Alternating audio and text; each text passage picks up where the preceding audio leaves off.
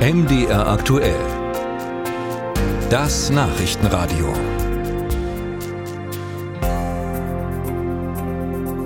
Drei Jahre lang standen die Gesundheitsämter unter Strom. Rund 400 Häuser gegen ein Virus. In der Corona-Pandemie behielten sie das Infektionsgeschehen im Auge, verfolgten Kontakte und kontrollierten die Quarantäne. Häufig unter schwierigen Arbeitsbedingungen. Es gab Klagen über zu wenig Personal und fehlende digitale Technik. All diese Probleme wollte die Bundesregierung nach und nach beheben, um besser gewappnet zu sein für die nächste Krise. Nun ist die Pandemie überstanden. Die letzten Schutzmaßnahmen Maßnahmen liefen ja im Frühjahr aus, aber wie geht es den Gesundheitsämtern? Zeit für eine Bestandsaufnahme. Lydia Jacobi. Hallo. Folgen Sie einfach der Krümmung der Erde, scherzt ein Mitarbeiter des Leipziger Gesundheitsamtes, als er den Weg zum Büro der Chefin erklärt. Einen schnurgeraden langen Flur entlang, der nach fabrikfrischen Möbeln riecht. Rund 100 Angestellte haben im April den neuen Amtssitz im Osten der Stadt bezogen. Leiterin Konstanze Anders. Es war schon über mehrere Jahre geplant, dass wir aus unserem alten Gebäude sozusagen ausziehen mussten. Aber Corona hat dann aufgrund der Mitarbeiterzahl einen größeren Druck ausgeübt und dadurch wurde dann eben diese neue Liegenschaft hier für uns zur Verfügung gestellt. Konstanze Anders ist seit vergangenem Jahr Chefin des Leipziger Gesundheitsamtes.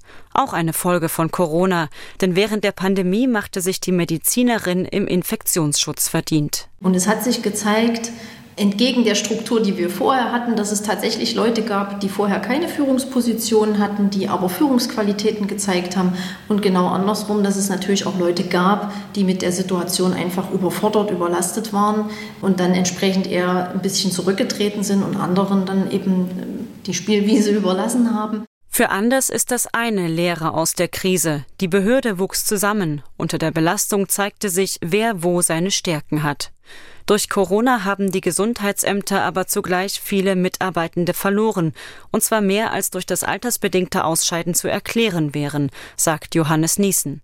Er ist der Vorsitzende des Bundesverbandes der Ärztinnen und Ärzte des öffentlichen Gesundheitsdienstes. Also wenn Sie heute die Leitungen anschauen aller 375 Gesundheitsämter in Deutschland, da hat sich fast 50 Prozent die Person geändert, die das Gesundheitsamt verlassen hat. Also wir haben neue Leitungskräfte nach der Pandemie, weil es einfach eine sehr anstrengende Zeit war. Mit dem Pakt für den öffentlichen Gesundheitsdienst versprach die Bundesregierung Besserung.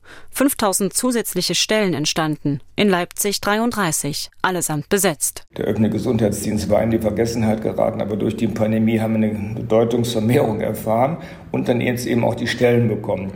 Die sind anfänglich unbefristet gewesen, aber jetzt in der zweiten und dritten Tranche sind sie befristet geworden, sodass wir also nicht dauerhaft das Mehrpersonal haben können, sondern wir setzen uns dafür ein, dass das über 2026 hinaus auch weiter finanziert wird. Weitere Millionen aus dem Bundeshaushalt flossen in die Digitalisierung der Ämter, in Bildschirme und Kopfhörer für Videokonferenzen etwa oder in eine sachsenweit einheitliche Fachsoftware.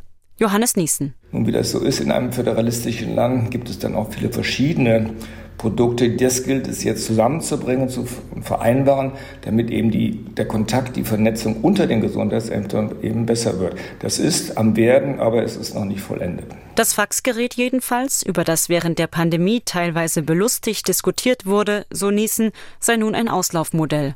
Insgesamt seien die Gesundheitsämter inzwischen viel besser aufgestellt für eine Krise wie Corona. Das bestätigt die Leipziger Amtsleiterin anders. Jetzt hat man es einmal erlebt. Man weiß jetzt um die Fallstricke und ich glaube, da kann man immer drauf aufbauen.